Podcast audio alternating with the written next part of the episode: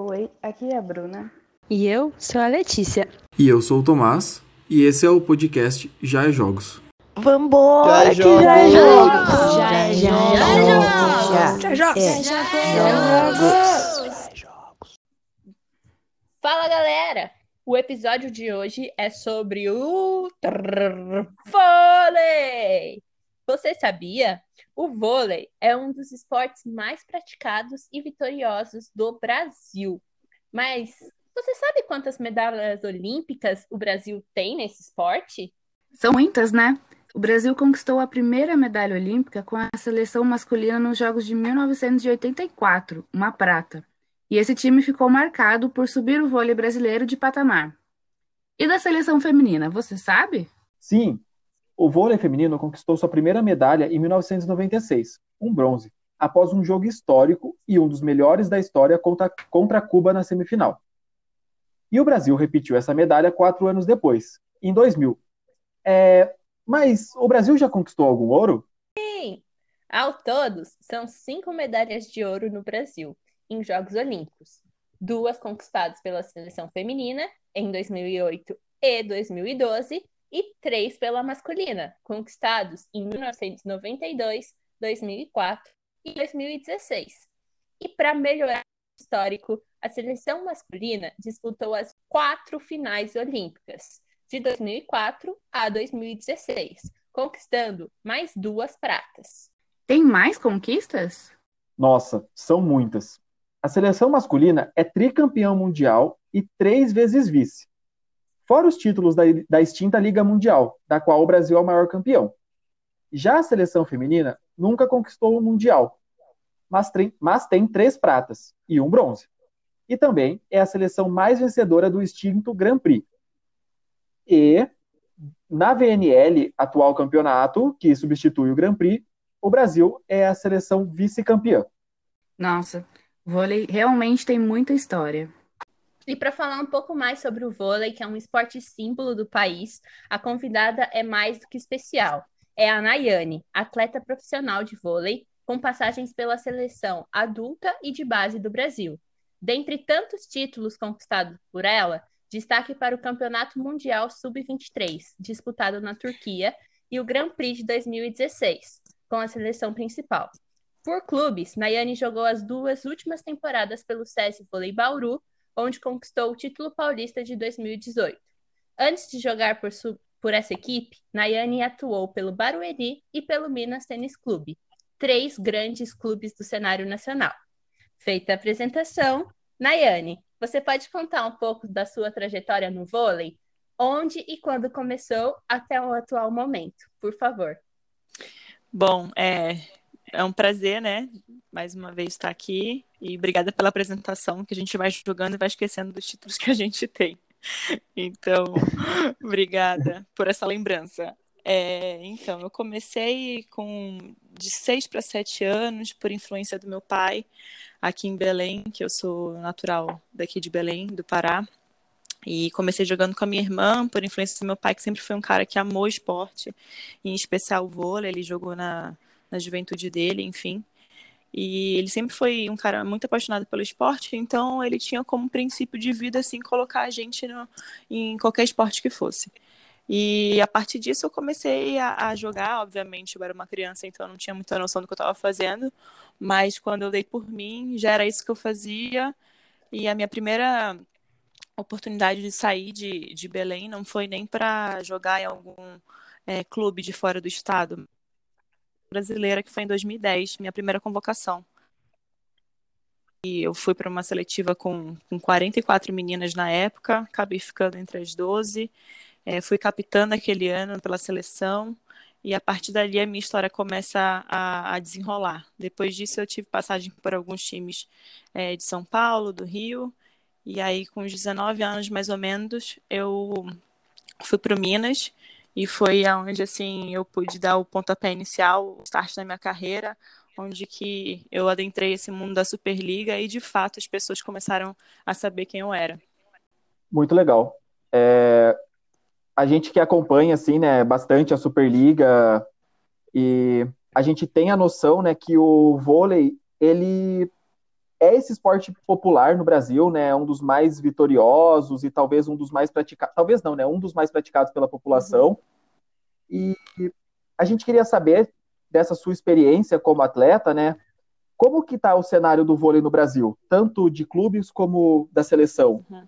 É, é, como você falou, o vôlei é um esporte muito amado, assim, né? A gente sempre teve um, uma audiência, um público muito fiel, assim, o que com certeza acaba fortalecendo o esporte. É, mas a gente sabe que ainda muita coisa é deixada de lado. É, de certa forma, todos os esportes no Brasil eles são incomparáveis com o futebol, que tem uma magnitude assim muito grande. E a gente ainda sendo o segundo esporte, a gente tem algumas dificuldades em relação de patrocínio, em relação de visibilidade, é, mas ainda assim é, dentro dos esportes que estão depois do futebol, a gente ainda, de certa forma, ainda é privilegiada. Mas é, o cenário atual é uma. Eu acho que tem crescido é, muito, apesar das dificuldades. A gente ainda está correndo para sobreviver em certos aspectos, em buscar igualdade em outros, mas eu acho que, como todo esporte, o que, o que mantém o vôlei e o que faz ele crescer cada vez mais é essa paixão, tanto de quem joga, tanto de quem assiste. E quando a gente consegue unificar essa paixão, a gente consegue fazer com que o esporte cresça ainda mais, em especial o vôlei. É, pegando esse gancho que você comentou sobre o vôlei ser o segundo esporte no Brasil, mas ainda assim ter certa dificuldade com relação a patrocínio, a gente sabe que o vôlei é muito vitorioso. É, embora não seja o esporte mais embora não seja o, é, o esporte mais popular uh, e mais financiado, digamos assim. Uhum. Então, você, sendo desse esporte, você percebe que existe um reconhecimento da importância que dos títulos e tudo que o vôlei conquistou? Ou você acha que ainda falta um pouco desse reconhecimento. Uhum. Não, eu acredito que em questão assim é, de visibilidade, de, de reconhecimento, eu acho que o, o vôlei hoje ele tem um grande reconhecimento, não só a nível nacional, mas a nível internacional por muito tempo. Ele, ele sempre, o vôlei do Brasil especial, ele sempre foi visto como um um, um esporte a ser uma equipe, né? A ser batida, uma equipe, de certa forma, espelho para outras no, no mundo. E eu acho que vem se perpetuando por muito tempo essa, essa, essa paixão, esse reconhecimento.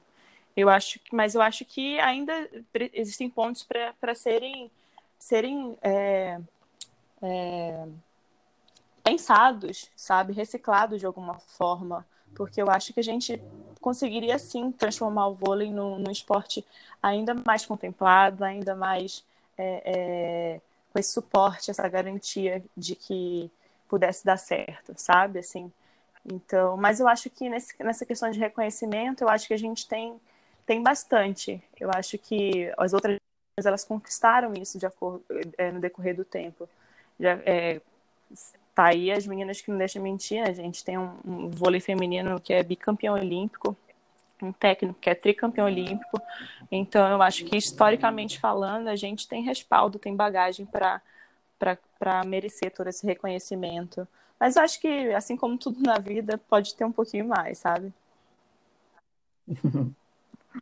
É, inclusive, né, a gente, quando a gente estava preparando esse a, o podcast, Uhum. Uma das, das coisas que a gente quis trazer é a questão do fair play financeiro da CBV, né? Uhum. Que saiu uma polêmica esses dias aí que vários atletas, principalmente do masculino, pelo que eu vi, pelo menos nas redes sociais, postando algumas críticas, né? Que uhum. nós temos um, um esporte super vitorioso e mesmo assim parece que ainda é isso que você falou, né? Falta ainda alguma coisa, né? Eu acho uhum. que empaca em alguns pontos que uhum. não deixam de desenvolver mais, né? Acho que de avançar. Sim, sim. É, é, recentemente, acho que uma das pautas mais recentes do, do vôlei foi agora sobre em relação ao ranking, que finalmente conseguiu derrubar, é, algum, algum tipo de premiação dentro do esporte, e principalmente eu acho que a, a segurança para os times de, de menor investimento para que eles se mantenham no projeto. Eu acho que é, o, que os atletas brigam hoje é essa segurança que, que a CBV poderia estar tá dando de, de certa forma mais é, com mais força para os clubes, para os atletas. É, existe uma comissão de atletas que responde por nós, que leva pautas para dentro da CBV, mas eu acho que isso ainda, de certa forma, é um tabu. Muita gente nem sabe dessa comissão de atletas. Falta também uma comunicação dentro do nosso próprio meio. Eu acho que é uma via de mão dupla, sabe? Eu acho que um órgão, nesse caso, não se pode é, é, receber todo o peso, enquanto que a nossa parte, de alguma forma, a gente também deixa a desejar. Então, eu acho que a gente falta mais a gente trabalhar em conjunto, sabe? Não só na questão do voleibol da partida, que é lindo, que é ótimo, mas eu acho que na questão teórica mesmo, de oportunidade que, que se pode ter para os dois lados, para que todo mundo consiga caminhar na mesma direção. Nossa, muito legal a reflexão. da gente. É. Porque a gente costuma atribuir, né, sei lá, uma situação, né, mas nunca tinha parado para pensar desse, desse lado também de, de ser uma mobilização mais geral, Total, né? Total, é super importante isso. E a gente deixa muito para depois, né, porque a gente está o tempo todo consumida e condicionada por sempre render jogos, porque esporte ele, você automaticamente pensa em ser campeão e ganhar jogos, mas eu acho que existe é, para isso, isso aconteça e aconteça da melhor forma possível, eu acho que existe um caminho a se trilhar e que, de certa forma, ninguém pode negar as responsabilidades, né? Não necessariamente, é, é, entre muitas aspas, fiscalizar a CBV seja literalmente a nossa função, porque não é. A nossa função é como atleta e jogar e ser contratada, enfim. Mas eu, se a gente for pedir alguma coisa, a gente também tem que olhar para o que a gente tem feito, sabe? Então, mais uma vez, é uma via de mão dupla. Quando na, na sua resposta anterior, né, você comentou das, das bicampeãs olímpicas e do, dos títulos do uhum. Brasil, né, do Zé Roberto, tricampeão e tal. E pensando nisso, uma outra coisa que a gente gostaria de saber de você é como você vê a renovação que as seleções estão uhum. passando. É, assim, no meu ver, de quem gosta de vôlei e acompanho, é, parece que a da feminina foi um negócio mais forçado, né? com. Não forçado, não sei se essa é a palavra certa, mas. Mais você, necessário. Rosa Maria, Lorene, Maiane. Isso, necessária, tipo, Sim. muito. E parece que a masculina mais processual, né? Teve o Douglas, agora o Mike, o Cachopa. E a gente queria saber de você como você vê essa geração, sabe? A sua geração uhum. do vôlei. É, eu acho que, bom, cada técnico ele tem uma linha de pensamento, ele tem uma linha de trabalho para quem está no comando, eu acho que nada é em vão, né? E a gente teve aí uma geração que, que foi bicampeã olímpica e que trouxe muitos frutos para a nossa geração, né? Que é praticamente a próxima. Então, é, eu acho que essa renovação é, ela vai acontecer no momento certo, sabe? Eu acho que depende muito de quem tá, das pessoas que estão comandando aquela seleção naquele momento, de, de ter a sensibilidade de, de entender o que, que aquela seleção precisa naquele momento, é, quais são os objetivos daquela geração. Então, eu acho que existe um rastro que foi deixado de muita vitória, né? de, de, de muita glória, de certa forma, nas né? gerações passadas. E a nossa, a minha geração, que é a, a, geração da Rosa, a geração da Gabi, a gente teve a oportunidade de estar nesse meio, de estar trabalhando com essas meninas que foram bicampeãs olímpicas dentro da seleção, e porque coisas completamente diferentes, e a gente conseguiu enxergar mais de perto como que de fato as coisas aconteciam, de como que as coisas estavam funcionando. Então a gente de certa forma já se preparou e já tem uma noção muito mais clara do que se pode enfrentar no futuro. Mas as meninas que não tiveram essa oportunidade, porque eu sei que foram poucas, é, vai acabar chegando num admirável mundo novo. Eu nunca joguei uma Olimpíada, então eu não posso falar que peso que se tem isso, um mundial. Então, assim, são, são vivências, experiências que a gente precisa ter para poder entender se foi cedo demais, se foi tarde demais. Enfim. Mas eu acho que tudo é aprendizado, todas as experiências são válidas e, e, como eu falei, eu acho que tempo ao tempo. Eu acho que, independente de ter sido 2016, 2020, enfim, as oportunidades elas vão chegar e a gente, enquanto atleta, a gente precisa é, se preparar para esse momento, né? Obviamente que quando você tem um objetivo, você se prepara para ele. Mas eu acho que o nível mundial tem aumentado cada vez mais. A gente vê hoje um voleibol muito mais rápido, com muito mais velocidade de jogo. E é normal que um time que foi campeão olímpico no, num ano sirva de espelho e exemplo para todos os outros, né? Então, eu acho que foi isso que nos últimos anos. A geração de 2008, por exemplo, trouxe ali uma qualidade técnica muito boa. Então, eu acho que no decorrer dos anos, as outras equipes também buscaram isso. Hoje você já consegue ver uma central num rally levantar uma bola perfeita, é, é, uma, uma oposta levantar uma pipe. Então, eu acho que esses mínimos detalhes vão fazendo diferença. Existem grandes jogadoras aí nos outros times, como, sei lá, Igonu, Boscovic, que a gente sabe que são jogadoras muito novas, mas que já são tão grandes quanto as campeãs olímpicas, né? Mas eu acho já são realidades, né? Já são referências. Total, total. E assim, é, eu acho que é um processo, mas é normal, né? Se ter uma ou duas atletas ali que acabam se destacando e tendo mais oportunidade de jogar, eu acho que é assim que, que vai se fazendo o, as oportunidades. Certeza. E você tem algum algum ídolo assim que você fala assim, nossa, que é o seu espelho assim dessa geração? É, então, até respondi isso uma duas oportunidades que eu tive no mais live que eu estava fazendo, e eu falei que assim, não na, na minha por exemplo, que eu gostaria de jogar junto, que é a Boscovic, que eu acho ela incrível. Eu sempre gostei muito do jogo dela, sempre gostei de vê-la jogando. A Azul também, que dizem que ela é, é uma pessoa incrível, além de jogadora.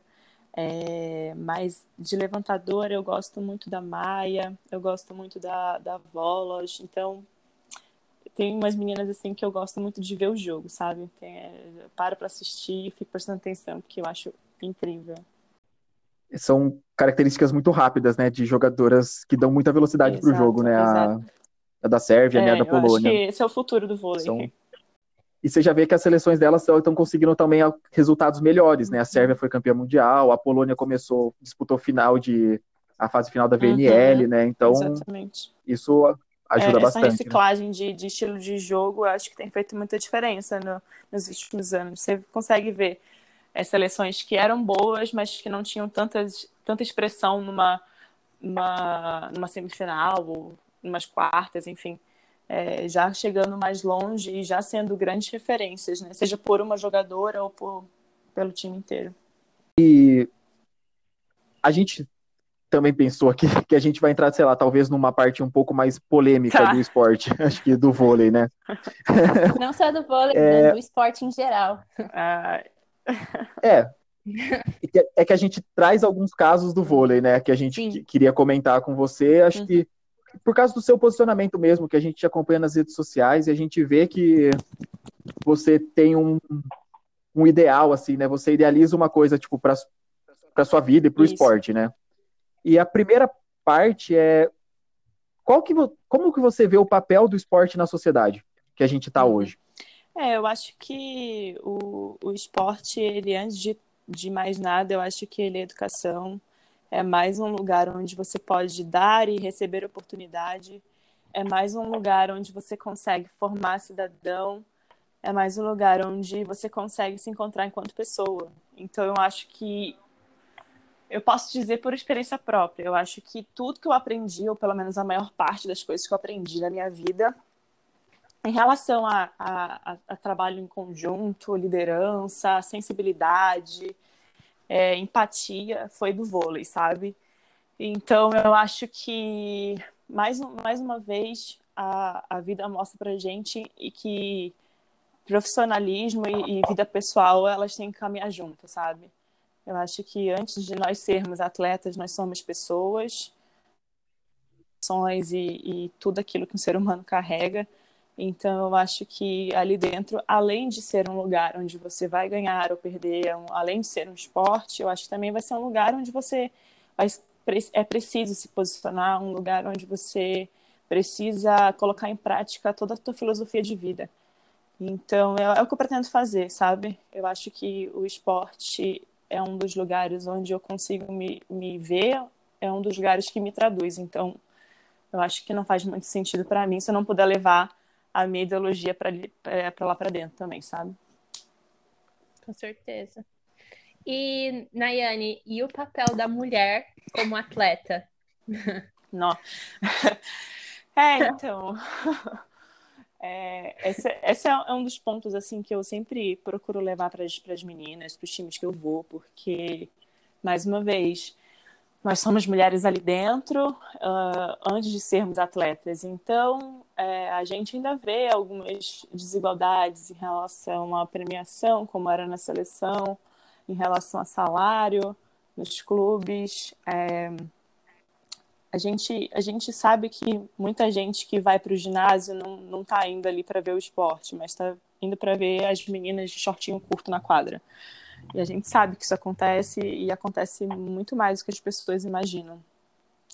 Mas eu acho que a gente está ali de novo para reafirmar um lugar, a gente está ali mais uma vez para dizer eu ocupo esse espaço porque eu posso, porque mulheres antes de nós conquistaram esse espaço, conquistaram esse direito. Então a gente está aqui perpetuando tudo aquilo que foi conquistado e, e buscando abrir novos caminhos para as outras pessoas, para as outras mulheres que virão, né? Sejam nossas filhas, irmãs, enfim.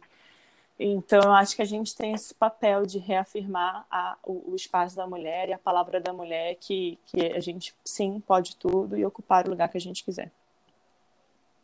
Hoje em dia, ainda tem bastante preconceito contra a mulher no esporte. Acho que no vôlei menos, não sei. Você uhum. pode falar melhor. É, exatamente isso. Com certeza existe é, esse tipo de, tipo de machismo dentro do, do esporte no geral. No vôlei menos, porque eu acho que os meninos até sofrem mais preconceito desse, desse reflexo, desse, desse machismo dentro do vôlei, por motivo ser taxado como esporte de mulher, é, ou homens afeminados que seja. É, a gente acaba sofrendo menos por conta desse estereótipo do esporte. As meninas com certeza sofrem muito mais mas também não consigo te, te mensurar porque eu não estou ali no meio deles, né? Mas é, a gente sabe que as coisas são um pouco mais fáceis hoje em dia, mas nem sempre foi assim, né? A mulher no esporte ainda é também uma coisa recente de direito conquistado dessas possibilidades que a gente vive. Mas a gente sofre, entre aspas, né?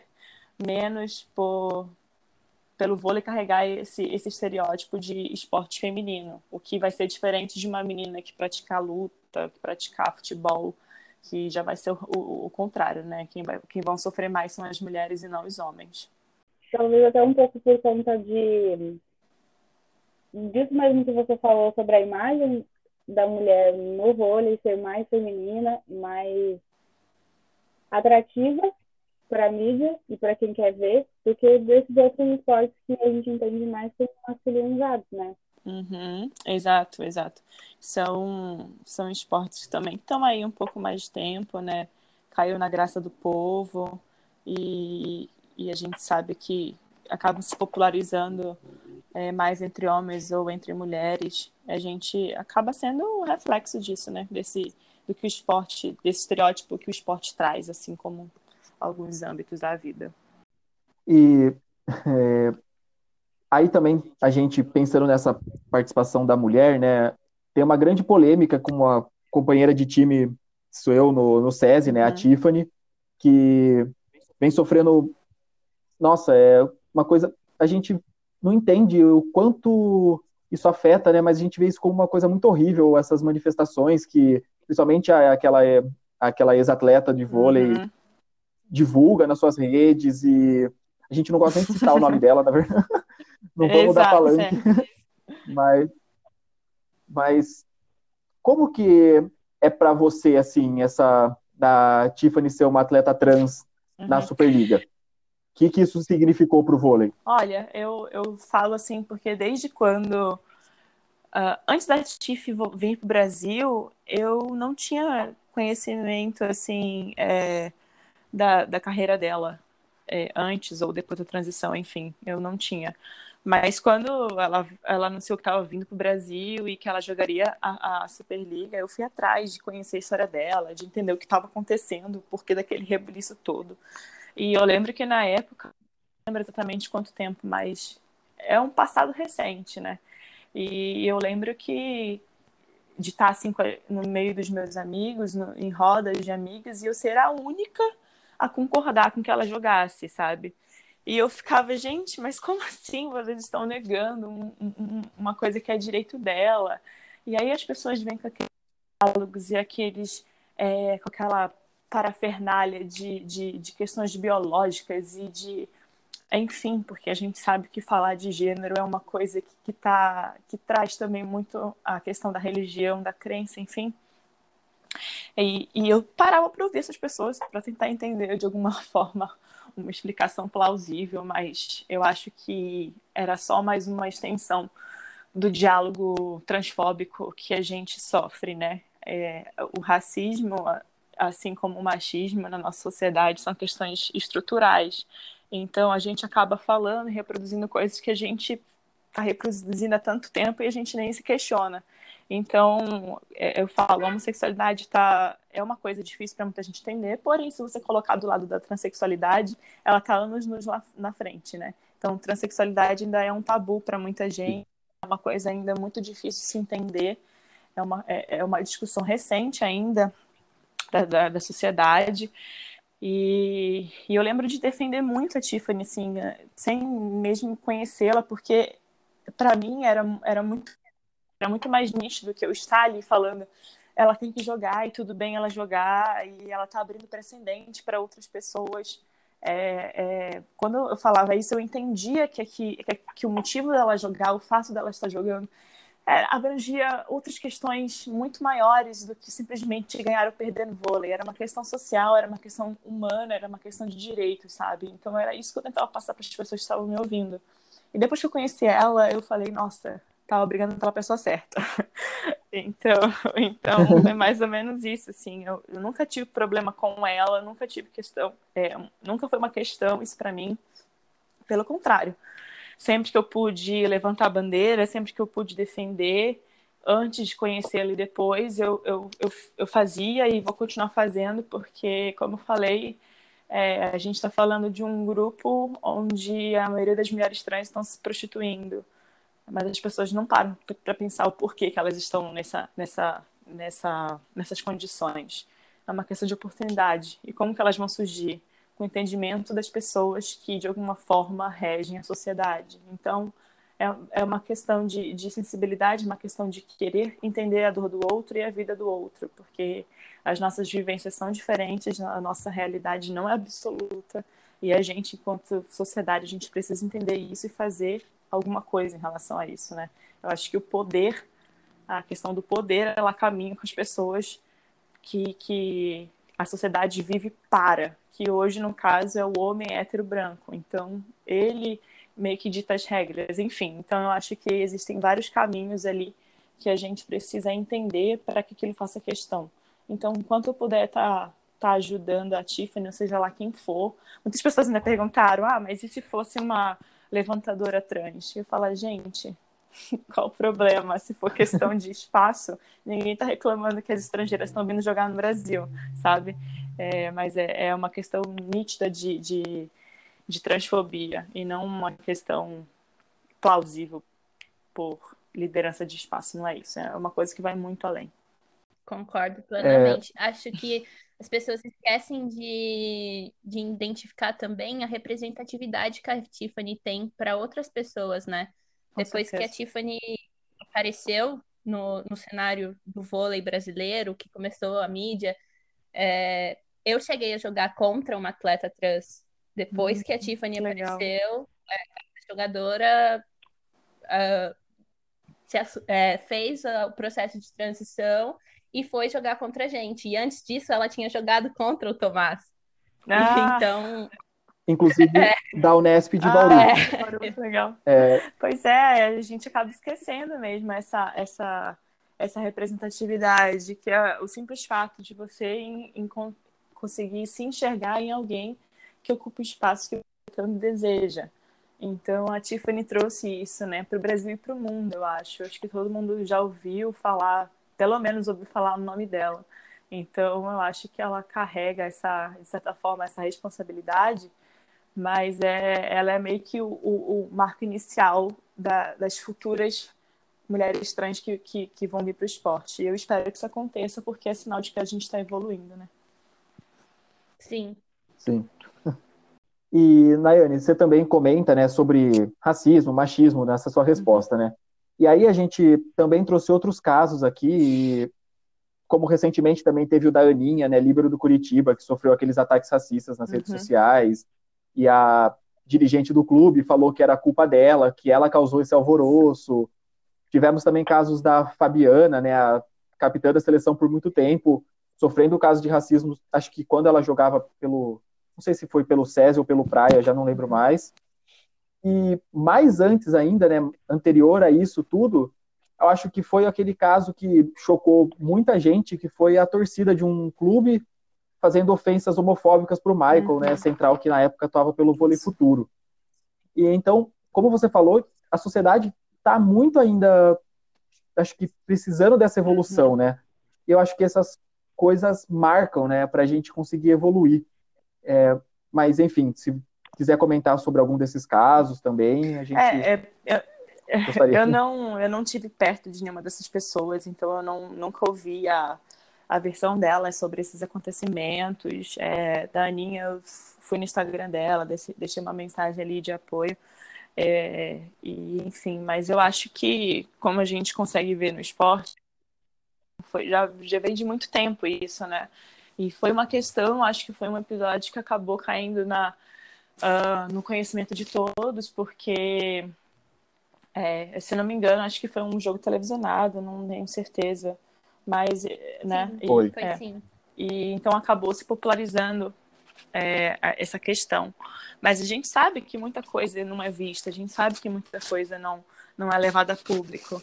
Às vezes, é, esses acontecimentos, por exemplo, da Aninha, que ela tinha que lidar com pessoas que estão ali encapuzadas de poder, é, a gente sabe que poderia muito bem ter, ter morrido ali se ela se tivesse se calado ou se de alguma forma ela não se sentisse é, apropriada uh, ah, para comentar sobre aquilo, até mesmo se sentir pronto, porque a gente imagina que não seja uma coisa fácil, uma situação de vulnerabilidade muito, muito grande, né? Você se expor de uma forma muito pesada, mas a gente sabe que, que, que é necessário, porque se isso continuar por debaixo dos panos, se aceitando esse tipo de, de, de fato, a gente de alguma forma está uh, ah, alimentando todo aquele sistema que já está pré-pronto ali para que a gente é, engula, sabe? Então eu acho que isso mais uma vez, a gente vive assim, a nossa, a nossa sociedade é estruturada desse jeito. É, a gente tem uma, o Brasil tem uma história é, altamente escravocrata, então, assim, é reflexo de tudo aquilo que a gente já viveu um dia. E, infelizmente, a gente ainda vive situações uh, de alguma forma que a gente considere mais aceitável, outras mais pesadas, mas eu acho que no geral, enquanto tiver gente morrendo por isso, a luta não pode parar, sabe? A gente é mais do que, é o que eu falo, é mais do que respeitar o outro, porque tem gente que respeita, mas não entende. Então, eu acho que já passou desse ponto. É necessário que a gente entenda a história do outro para que aquilo comece a fazer sentido, sabe? E a gente precisa normatizar certas condutas, porque pensamentos, posturas e frases já não cabem mais. Todo mundo, pelo menos a grande maioria das pessoas, já tem é, é, acesso à informação. Então, por isso que quando a gente fala, ah, lá vem a feminista intolerante, ou lá vem o, o, o preto que não tem paciência, é porque a gente não uhum. precisa mais ter esse tipo de paciência. A gente tem hoje o mundo na mão, a gente tem acesso à informação e à internet, o que, né, consequentemente é o mundo na mão. Então, não, não se não é mais tolerável muita coisa. Então, é por isso que a paciência já está esgotando.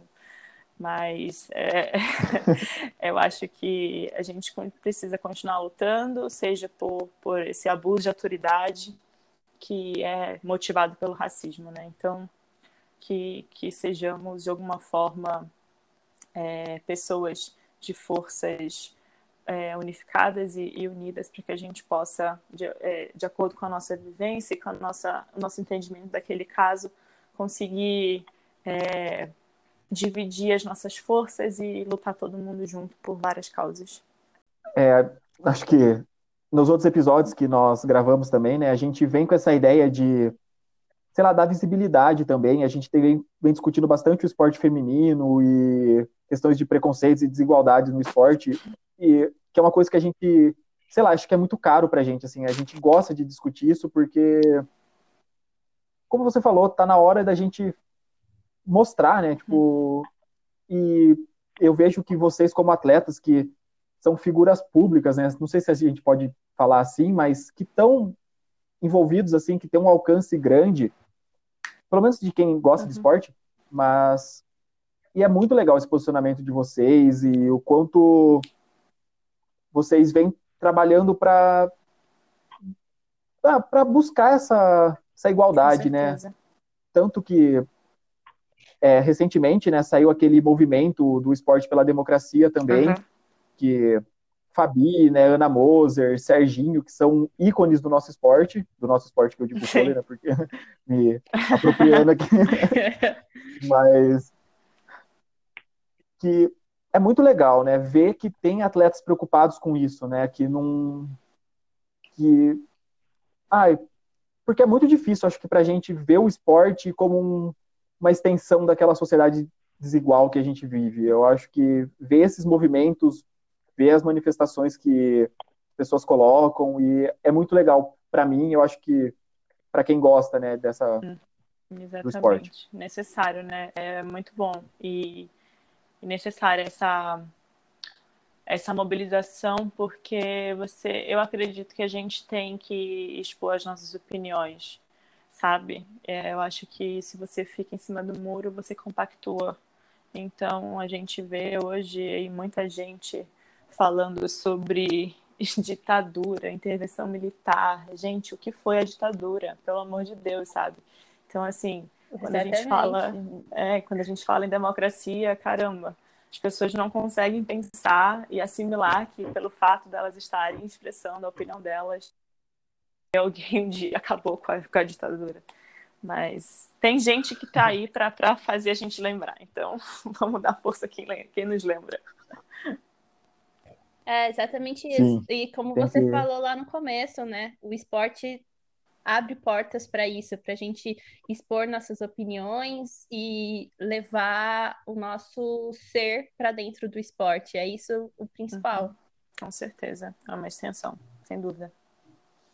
Nayane, aqui assim, nas nossas perguntas, a gente o que a gente tinha planejado, o que a gente gostaria de perguntar para você, a gente encerrou aqui, mas agora a gente gostaria de abrir esse espaço de fala, talvez, para você compartilhar alguma coisa, algum sei lá, alguma história sua como atleta, enfim, que você acha, se você achar necessário, que você gostaria de compartilhar com a gente aqui. Mas essa história tem que ter algum viés sobre alguma coisa, para poder organizar minha cabeça, que é muita coisa.